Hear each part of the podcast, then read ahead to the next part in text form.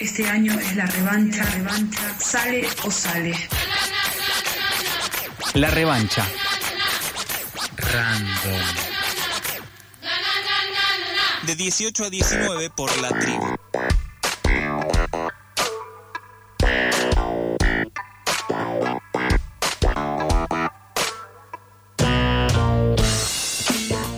Se ha desconfigurado el reloj de la radio y ahí volvió. 30 minutos han pasado de las 6 de la tarde.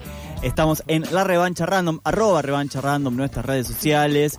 Si te quedas hasta el final del programa vas a poder escuchar las recomendaciones random de Micaela Antelo Lemos, que este jueves trajo películas vinculadas a este mes que es el mes del orgullo LGTBIQ+.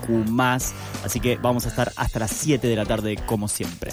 Como decíamos al principio del programa, vamos a hablar de salud mental, pero desde otro lado. Hace unos días se publicó Las Olas, un libro sobre el cuidado de la salud mental basado en evidencia, editado por El Gato y la Caja y escrito por el doctor Ángel Sciargiulo, médico, psiquiatra, músico, escritor y director del Centro Integral de Salud Mental Argentino. La propuesta, en sus propias palabras, es navegar conceptos, explorar emociones y recuperar herramientas para sentirnos un poco mejor. Por eso estamos en comunicación con Ángel para preguntarle varias cosas. ¿Cómo estás, Ángel? Buenas, ¿cómo están? Muchas gracias por invitarme. Bien, todo bien. Eh, antes que nada, ¿cómo se pronuncia tu apellido? Ah, no te preocupes, todo el mundo Es la primera pregunta, ¿no? Sí. Exacto, es Gargiulo. Gargiulo, bien, porque acá tuvimos un debate, lo pronunciamos en Sí. italiano fuerte, Sí. dijimos, no, bueno, La así G, no. Está bien, yo ya, ya estoy acostumbrado, le digo a todo el mundo que haga, haga lo que pueda. Bien, Gargiulo entonces. Exactamente. Perfecto. Bueno, eh, vamos a empezar con una pregunta fácil, sencilla. ¿Qué entendemos Genial. por salud mental, Ángel? Ah, eh, a ver, si querés puedo darte una respuesta simple eh, y no estar dos horas hablando de esto, yo te diría que es equilibrio. O sea, como buscar una palabra que defina todo, es un equilibrio entre distintas tensiones en las que estamos continuamente, eh, por ejemplo, entre hacer muchas cosas o descansar, entre dejarnos llevar por nuestras emociones o por nuestra mente, entre cuidarnos a nosotros mismos o autoexigirnos para hacer cosas, entre, bueno, ser auténticos y genuinos con nuestros valores y querer complacer a los demás. Eh, eh, así que te diría que eso, como que es bu- buscar un equilibrio entre esos puntos, equilibrio también, bueno, que se fundamenta, por supuesto, en unas bases, que es tener asegurada la supervivencia, tener eh, el mínimo eh, eso, alimento, techo, eh, sostén económico sobre el cual construir toda esta todo este, este con- conjunto de, de equilibrios, ¿no? Y cuando hablamos de salud mental basada en evidencia, como propone el libro, El, bueno, o sea, el, la idea sería como tener el mismo criterio que tenemos para la salud general en la salud mental. O sea, en salud general, cualquier médico, cualquier profesional va a elegir para sus pacientes las, herra- las herramientas, los procedimientos médicos, los procedimientos kinesiológicos, si querés, eh, que tengan más evidencia científica. ¿Qué quiere decir eso? Que alguien en algún lugar del mundo se haya tomado la molestia de demostrar estadísticamente que eso funciona. Entonces, en salud mental y en la salud en todos lados, todo el tiempo la gente está inventando nuevos procedimientos, lo cual es genial. Eh, no quiere decir que todos esos procedimientos hayan pasado por el filtro de la evidencia científica. Entonces, eh, nosotros nos, en, el, en el libro lo que tratamos de hacer es decirle a la gente más o menos qué herramientas han demostrado ser efectivas. ¿Son las únicas? No lo sé, no, no, no creo, son las mejores, eh, creo que sí, pero eh, por lo menos son las que eh, alguien se, se tomó la molestia de demostrarlo a nivel mundial y hay como cierto consenso entre los científicos de la salud mental de todo el mundo de que funcionan. El libro tiene tres apartados, que son Una vida valiosa, Las olas y El equilibrio, además de, bueno, un cuaderno de ejercicios de salud mental para practicar. Se centra sobre todo en las emociones, en entender esas emociones. Y acá la pregunta es, ¿sabemos poco de nuestras emociones? Y ah, lo que te podría decir es como que cada vez más, o sea, cada vez más gente sabe más, pero en general eh, hay como poca conciencia de, las emociones en todos. O sea, a veces nos es difícil distinguir, por ejemplo, entre la vergüenza y los eh, y el enojo, entre los celos y la envidia, eh, en- y entre, bueno, eso, la angustia, que es una palabra que usamos mucho, pero que a veces es un poco inespecífica. Entonces sí, nos cuesta distinguirlo y hay muchas cosas del lenguaje que a veces nos embarran la cancha. Entonces eh, está bueno como, bueno, eh, tener como criterios claros sobre qué son y qué no son las emociones y qué hacer y qué no hacer con ellas. Eh, creo que en la introducción hablas de la importancia de la educación emocional en las escuelas. Eh, nosotros un poco eh, discu- solemos discutir ese, ese nombre de educación emocional porque nos suena un poco a, a la educación eh, eclesiástica o religiosa, que suelen hablar de educación emocional para no de hablar de educación sexual eh, generalmente. Pero bueno, en este caso, eh, haciendo esa salvedad, ¿cómo sería, digamos, eso? digamos ¿Hay algo de eso que considerás que se esté trabajando efectivamente, por ejemplo, en la ESI? Claro. Mira, justo, a ver, es, es interesante eso porque cuando yo- si el sentido en el cual yo hablo de inteligencia o educación emocional no tiene casi nada que ver con el sexual. Entonces, eh, son cosas, no, no te digo que no tengan nada que ver una con la otra, pero lo- a lo que me refiero no, tiene, eh, no, no tienen nada o tienen muy poco de sexual. Eh, entonces, eh, para mí son cosas como que se enseñan, o sea, que no, no, no me refiero a, a la educación sexual integral ni a nada que se le parezca en la parte de educación emocional. Eh, seguro que en una buena educación sexual integral hay que dar educación emocional. Claro, porque, sí, sí. De hecho, la, la, la ESI incluye en, en esa integralidad, incluye el, el- el también el trabajo con las emociones, más allá de lo que quizás uno refiere. Claro, exactamente, Sí. porque, a ver, en, en las relaciones humanas, entre las cuales puede haber o no sexualidad, eh, hay muchas emociones y está bueno saber eh, distinguirlas, saber nombrarlas, saber manejarlas. De hecho, en el libro tenemos todo un capítulo sobre el amor. Nos tomamos el atrevimiento, de, de decir qué es el amor, por lo menos desde una perspectiva, ¿no? Porque se puede entender de muchas formas. Eh, entonces es clave entender cómo funciona eh, la, el amor como emoción, porque a veces no todo el mundo lo ve al amor como emoción, como algo que está programado en nuestro cerebro.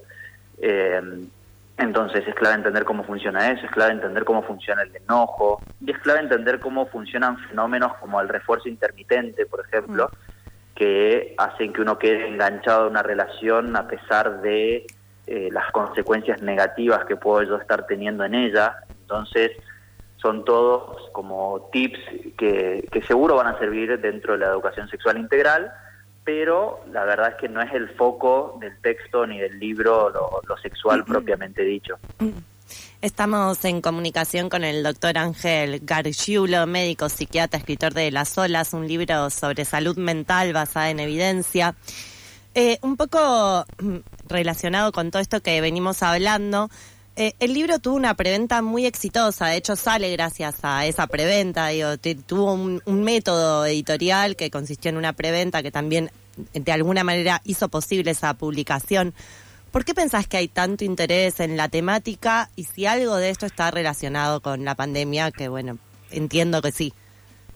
Sí, totalmente. Sí, yo creo que, bueno, de hecho el prólogo del libro arranca diciendo eso, como que la pandemia de alguna forma evidenció la falta de habilidades que tenemos todos en general para los, los problemas de salud mental. La, la pandemia nos expuso a una situación muy rara, así, de tener que estar encerrados mucho tiempo sin poder salir, eh, por, bueno, motivos archiconocidos por todos, pero eh, claro, eso nos pone de repente a tener que convivir con gente con la que las puedo, los puedo querer mucho, pero estar muchas horas con la misma gente dentro de cuatro paredes en un lugar más o menos chico eh, es desafiante para cualquiera.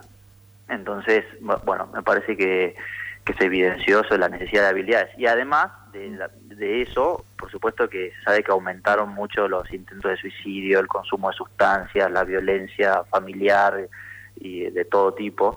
Entonces, me parece que en el público hay claramente una necesidad de que, que, que, bueno, por lo menos el, el libro trata uf, modestamente de, de ayudar eh, en, en todas estas cosas. Eh, Ángel, puede ser que en Argentina, eh, al principio del programa decíamos un país que ama y abraza el psicoanálisis, la pandemia y los cambios socioculturales de los últimos 10 años en general, digo, la época, abrieron el camino a otro tipo de terapias o al menos a propuestas de otro tipo de terapias como la cognitivo-conductuales que por lo que entendí es la que, la que más la que se basa el libro y además de esta pregunta de si bueno si hay algo del recorrido que, que tenga que ver con esto ¿por qué es así? ¿Por qué es que eh, se está abriendo el país, digámosle, a estas nuevas terapias? Claro, porque digo, eh, Argentina está referenciada con el psicoanálisis y de alguna manera a mí por lo menos me sorprendió el nivel de llegada que tuvo eh, las olas y entiendo que es un recorrido, o sea, que es producto de un recorrido que no es de la nada. Claro. Entonces, si tiene algo que ver con la época, con otra forma de pensar la salud mental que de alguna manera eh, aplica otros, es, otros conceptos para poder resolver los problemas de algún Y sí, yo creo que, a ver, que sí, totalmente, que, a ver, que eso, a- el, el libro viene en un contexto, que, que es el contexto de la editorial del Gato y la Caja. Sí. Eh, el Gato y la Caja es una editorial que trabaja mucho, o sea, como que su caballito de batalla es la divulgación científica. Entonces era lógico como que ellos hagan el foco en elegir este tipo de, de, de, de terapias o, en buscarme a mí, que yo me dedico a eso, Sí. digámosle, para eh, lanzar el libro. El psicoanálisis, estrictamente hablando, está en otro paradigma, no está en el paradigma científico. Entonces, eh, en el paradigma científico, como lo entendemos hoy en el siglo XXI, con estadísticas, eh, con bases de datos, con eh, múltiples pacientes evaluados en centros de salud de una manera protocolizada.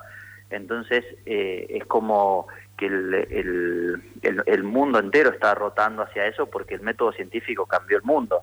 Eh, nos guste o no nos guste desarrollar una vacuna en el tiempo en que se desarrolló, eso es gracias a que existe el método científico, eso antes tomaba muchísimo más tiempo.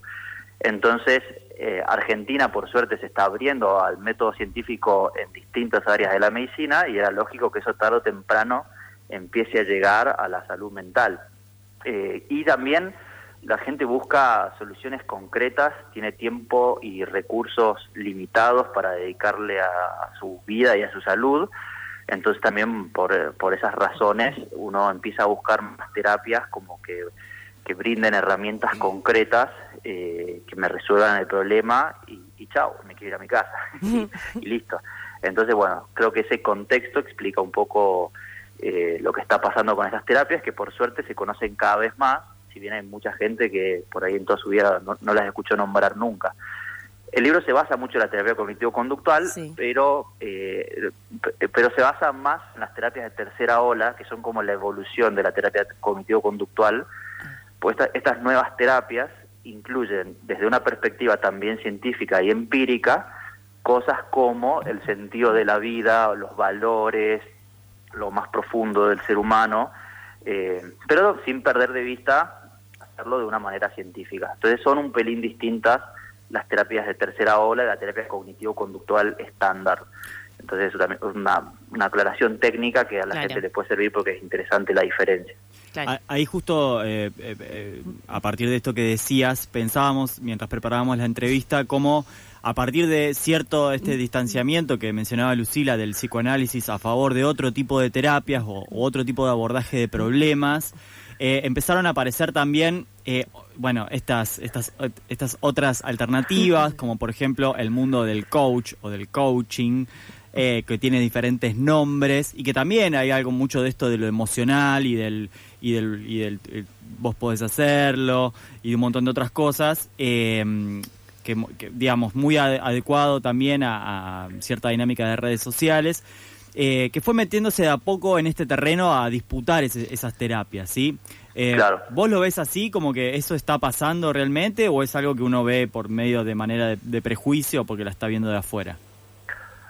A, a ver si te entendí bien, así decís que- como que el, el coaching también compite con las terapias en general. Claro, o- mira, en realidad nos pasó un poco eso, como que nos llamó mucho la atención el libro, nos pareció como que daba herramientas prácticas desde una base científica, digo, desde personas profesionales, y acá en este grupo discutimos mucho el mundo del coach, entonces también dijimos, uh, viste, pero que también el coach hay gente que pretende resolver problemas y que por ahí, no, no sé, por eso decimos si es desde el prejuicio o es eh, algo que, que para vos eh, funciona o que sí hay gente que se está formando en esto, pero como que vemos que creció mucho también, o sea, el, más el mundo del coach. Creo que tu propuesta desde otro paradigma de, terapia es la primera que veo, al menos yo.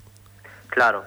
Mira, a ver, yo creo que el mundo del coach es como muy amplio, entonces es difícil decir eh, qué es el coach y qué no es, porque yo creo que en el fondo a veces cuando uno escucha cosas más técnicas, las sacaron de estas terapias o de, Claro. eh, eh, o de estudios de neurobiología y los traducen a, después a herramientas concretas. Y yo he escuchado a gente que hace coach eh, dar herramientas que son herramientas que yo he visto en la terapia cognitivo-conductual o similares. Entonces, a veces es, es como difícil decir eh, de, de dónde sacó las herramientas el coach. Por eso, y, y después para no ser anti nada, No, me claro. parece que lo más ético y lo más práctico es decir qué tiene evidencia científica y qué no. Para mí el desafío es enseñarle a la mayor cantidad de la gente saber cómo, saber si algo es, tiene evidencia científica y que no. Por lo pronto hice el librito como para que tengan un resumen de lo que sabemos que tiene evidencia. Después si el coach tiene evidencia científica, genial, hagamos coach. O sea, me, me da, me da igual, en eso somos muy pragmáticos. Por ejemplo, en mi centro de salud lo que solemos decir es, si vos me demostrás que hacerla vertical tiene evidencia científica para ayudar a alguien a algo, la Claro. hacemos, pero demostrar que tiene evidencia científica. Eh, entonces, por eso no es que estoy cerrado a nada, siempre y cuando alguien lo demuestre. Lo mismo pasa en la medicina. En la medicina de repente tenemos procedimientos nuevos Mm. que uno dice, o sea, son médicos, lo hizo un médico, y uno dice, ¿qué tanta evidencia científica tiene? Por ejemplo, para el manejo del dolor, todo el tiempo salen procedimientos. Y sale algún paper eh, de revistas internacionales cada tanto que avala esos procedimientos, pero hay distintos niveles de evidencia. Entonces, la verdad que es, es fluido todo, o sea, que, que la que la, o sea, el- la- yo no le puedo decir a alguien no le des consejos a otra persona. Eh, ahora bien, cuando las papas queman, en general uno dice, bueno, voy a un profesional certificado para. Atender este tipo de problemas. En general la gente, el- y las mismas personas que hacen coach, si uno tiene un, como un problema de salud mental más complejo, ellos te dicen, no, esto nosotros no lo manejamos. Sí. No sé si respondo o Sí, no la sí, sí. pregunta. Sí, iba un poco más a eso, ¿no? Como que a la época también, por ahí relacionado con la pregunta anterior, hay algo en la época que llevó a abrir por ahí el mapa de lo que es el psicoanálisis. Pero bueno, Ángel, te agradecemos muchísimo esta comunicación, estas preguntas que te pudimos hacer a través de las conversaciones que trajo aquí entre nosotros tu libro.